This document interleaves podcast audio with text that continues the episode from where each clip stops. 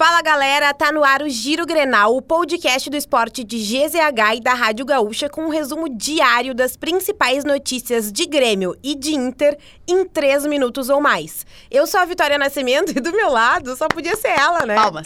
Que apresentação foi essa, Brasil? Milena Costa aqui falando, Vitória. Nessa quinta-feira, 19 de outubro de 2023. Bora começar pelo Grêmio? Vamos lá então. O retorno do Brasileirão após a data FIFA veio com decepção para o Grêmio. O tricolor levou a virada nos acréscimos para o Atlético Paranaense na Arena.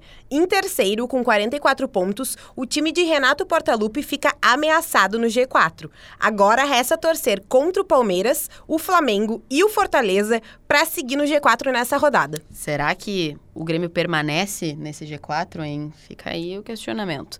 Mas falando sobre as próximas partidas, o meia Natan e o atacante Iturbe vão desfalcar o Grêmio nos próximos jogos, né? Ambos foram submetidos a exames de imagem e tiveram lesões diagnosticadas. Iturbe teve lesão de grau 2A no músculo reto femoral da coxa direita. Onde fica isso? Não sei.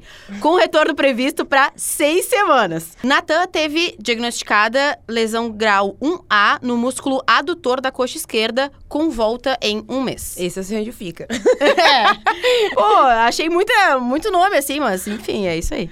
E o Vila Sante, que estava servindo a seleção paraguaia, está de volta e vai retornar ao meio-campo no lugar de Natan. O Iturbe foi titular pela primeira vez contra o Atlético Paranaense e poderá ser substituído por Galdino, que entrou em seu lugar no intervalo do último jogo. E agora falando de Inter, que também tropeçou nessa rodada do Brasileirão na derrota para o Bahia por 1 a 0 e claro, né, que o Inter já está trabalhando visando o próximo compromisso. No domingo vai encarar o Santos em um confronto direto na parte de baixo da tabela. A partida será com um time reforçado pelos selecionáveis, além dos retornos dos suspensos. René, por exemplo, volta à lateral esquerda. Mas o departamento médico do Inter pode receber quatro novos pacientes. Na derrota para o Bahia, o Eduardo Cudê viu alguns de seus jogadores saírem de campo com problemas. Titulares em Salvador, Gabriel e Luiz Adriano deixaram o jogo no intervalo. O lateral esquerdo, Dalbert, sentiu câimbras e Hugo Malho teve um desconforto na coxa. Já a equipe feminina do Inter foca agora na disputa do terceiro lugar na Libertadores. As gurias coloradas foram eliminadas nos pênaltis para o Corinthians e agora encaram o Atlético Nacional.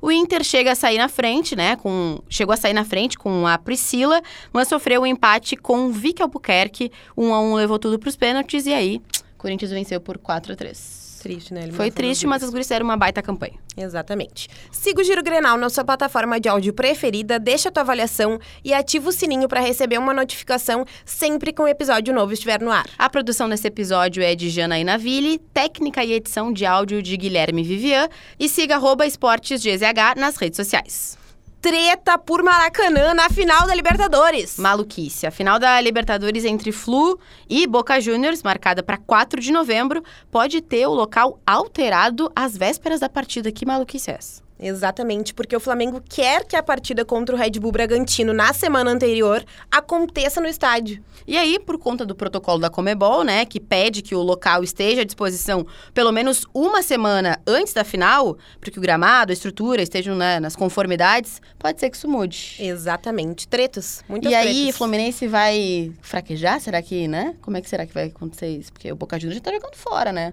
O Fluminense tá ali, Maracanã e tal. Tá ali em casa. Hein, hein, hein. E aí?